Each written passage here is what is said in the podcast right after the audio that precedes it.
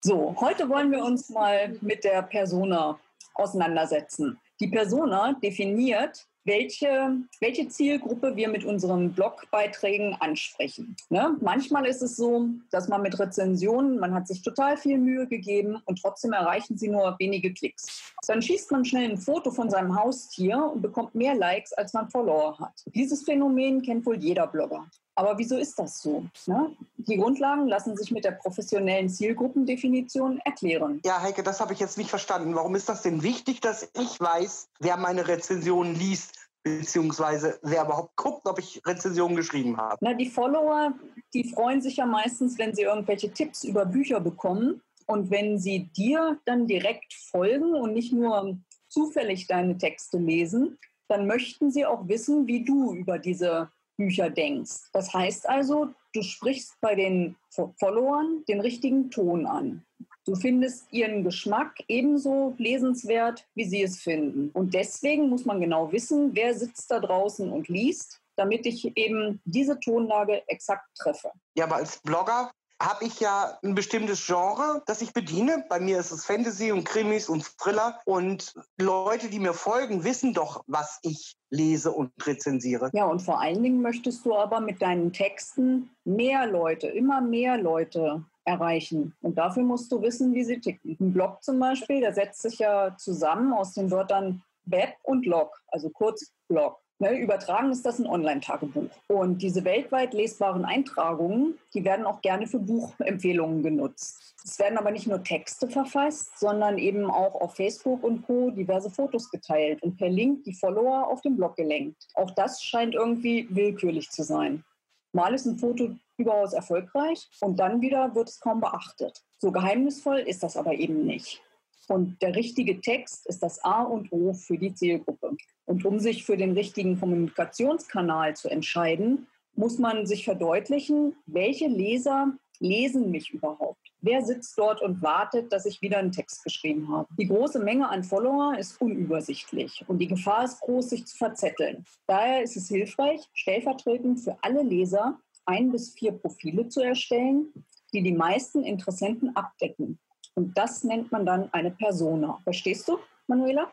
Das heißt also, ich muss mir die, ich muss mir die Mühe machen, herauszufinden, was liest Follower A und was liest Follower B, wie alt ist Follower A, was hat er sonst noch für Interessen. Genau. Diese Mühe also machen, wenn ich ein erfolgreicher Blogger werden will. Also am besten wäre es, du würdest ähm, herausfinden, welche Interessen sie sonst noch haben, was machen Sie in der Freizeit, wenn Sie mal nicht lesen? Ne? Oder was begeistert Sie? Wo gehen Sie sonst noch hin? Weil dann könntest du genau die Ansprache treffen, die sie gerne haben möchten. Also wenn jetzt jemand gerne Krimis liest und gerne Ski fährt, sollte ich versuchen, das eventuell in einem Posting zu verbinden. Du könntest dann zum Beispiel einen kleinen Film machen, wie du selber auf Skiern eine Abfahrt machst und vielleicht dann unten an der Hütte ein Krimi aus der Tasche ziehen. Ah ja. Ja, und äh, eben, eben genau ja. diese Charaktereigenschaften, halt, die du herausfinden willst, die definiert halt, was deine Leser halt von dir wollen. Und ich bin mhm. mir ziemlich sicher, wenn das tatsächlich die Skifahrer sind, die dich lesen, halt, wenn du dann ein bisschen mehr über Schnee und Skier und Abfahrten machst, dass du noch viel mehr Follower einsammelst. Das leuchtet mir ein. Ja. Mhm. Wenn, wenn man den typischen Leser vor Augen hat, hat man den typischen Leser vor Augen, ist es einfacher, mit ihm in Dialog zu gehen. Ne? Man wählt intuitiver die richtigen Bilder aus, man schreibt die besseren Texte. Die typischen Charaktereigenschaften erhält man durch Recherche auf den eigenen Kanälen. Also man guckt dann einfach in die Insights und in die Statistiken oder auch in Studien oder das Statistische Bundesamt, das bietet auch umfangreiche Datensätze. Ja, und dann kann man anfangen, eine Persona zu erstellen. Also ist das so ein kleines bisschen wie Stalking? so ein kleines bisschen aber nur. Es ist vor allen Dingen legal. Also die Erstellung einer Persona. Ne? Also hilfreiche Fragen, bevor man anfängt, sind, an wen richtet sich mein Blog? Welche Vorlieben haben meine Leser? Und welche Tonalität bevorzugen sie bei der Ansprache? So, hat man dann einen Überblick über diese gängigen Vorlieben, da muss man sich Gedanken über deren Alltag machen. Und dazu, die Profis nehmen dazu Sinus-Milieus. Sinusmilieus geben dabei einen Überblick über die heutige Gesellschaft. Ein Milieu entspricht dabei einer Gruppe Gleichgesinnter und fasst ihre Vorlieben, Werte und Ziele zusammen. Ne? Das kann man dann zum Beispiel bei den Sinusmilieus im Internet mal so ein Erklärvideo angucken. So, Personas werden dann mit einem Name und Foto angelegt. Also man soll tatsächlich die Gruppe an Leser auf eine Person reduzieren und da das nicht geht, sind es so zwei bis vier, sind wirklich hilfreich, damit man alle halt abbildet. Und da trägt man dann die Hintergrundinformationen ein, wie Alter, Geschlecht, Beruf, Wohnort, dann ähm, ja, den Bildungsstand, die besonderen Fähigkeiten, Hobbys und Freizeitgestaltung. Bei den Fotos muss ich natürlich nachfragen, ob meine Person, meine Zielgruppenpersonen das auch wirklich möchten, oder? Diese Fotos nimmst du ja nicht, um eine reale Person abzubilden, sondern um den Durchschnitt deiner Leserschaft zu nehmen. Wenn du herausfindest zum Beispiel, dass deine Leser alle Mitte 40 sind, Frauen in guten Stellungen, dann suchst du dir natürlich halt ein Bild aus einem Stockfotoarchiv, die genau sowas abbildet. Wenn du herauskommst, das sind alles ähm, Männer, die so ein bisschen Vorliebe für Serienverbrechen haben, ja, dann nimmst du halt so jemanden.